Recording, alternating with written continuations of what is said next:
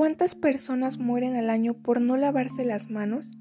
Una práctica tan sencilla como lavarse las manos antes de ir y después de salir del baño o de comer es ignorado por el 25% de la población mundial, de acuerdo a la OMS, lo que anualmente ocasiona el deceso de alrededor de 3.5 millones de niños menores de 5 años por diarrea y neumonía. La falta de higiene es problema de salud pública en el mundo. Si este hábito se arraigara entre la población, es posible disminuir alrededor de la mitad de los decesos por diarrea y un 25% de muertes por infecciones respiratorias agudas, informó la UNAM.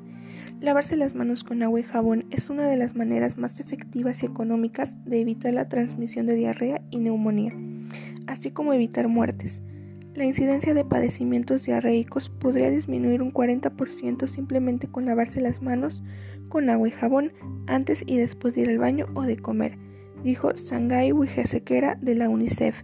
No lavarse las manos no solo puede ocasionar problemas gastrointestinales y respiratorios, también hepatitis A, conjuntivitis o enfermedades de la piel, aunque en menor grado.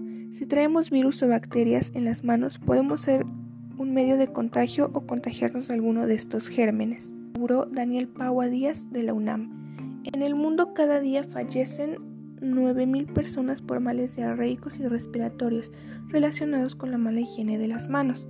La OMS señala que al año 30.000 mujeres y 40.000 recién nacidos fallecen por septicemia, así como prácticas deficientes de lavado de manos. La gravedad de no lavarse las manos está más que clara. Es muy importante y necesario lavar nuestras manos diariamente varias veces al día para evitar infecciones y enfermedades que si se complican podrían causar nuestra muerte. Hagamos que lavarse las manos sea un hábito higiénico para cuidar de nuestra salud.